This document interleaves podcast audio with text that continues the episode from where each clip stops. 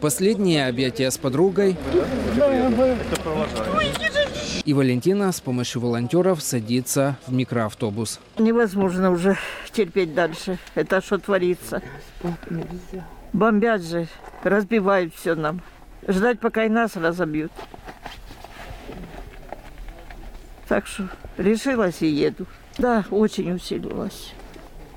А тем более, когда уже Авдеевку ушли наши с Авдеевки, ВСУ ушло, так оно м, еще хуже будет, еще хуже.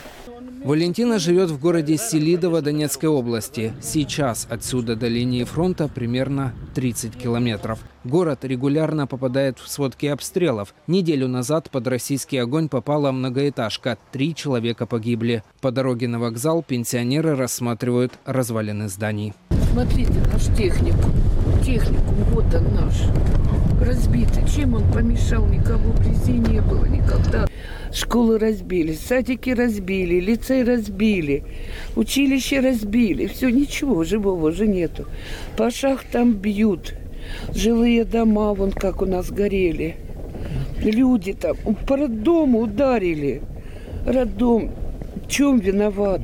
Еще полтора года назад на всей подконтрольной Украине части Донецкой области власти объявили обязательную эвакуацию. Но до сих пор в прифронтовых районах остаются около 70 тысяч человек. Обязаны выезжать только семьи с детьми. Остальные могут письменно отказаться. Тех, кто соглашается, вывозят полиция и волонтеры. В этот раз людям помогает благотворительная организация «Восток СОС». Останнім часом, на жаль, е, кількість людей е, збільшилась.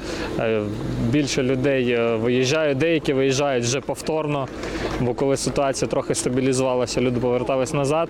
Сначала переселенцев везут за 20 километров в Покровск,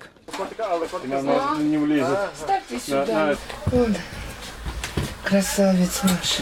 Оттуда на поезде в Днепр, а далее распределяют по родственникам или шелтерам в Украине или за границей. Недавно 30 человек с инвалидностью волонтеры «Восток СОС» эвакуировали в Норвегию. Когда война кончится, тогда будем возвращаться. А так не, не буду возвращаться. Все оставила, и дом, и, и то есть квартиру, все. Григорий Пырлик. Настоящее время.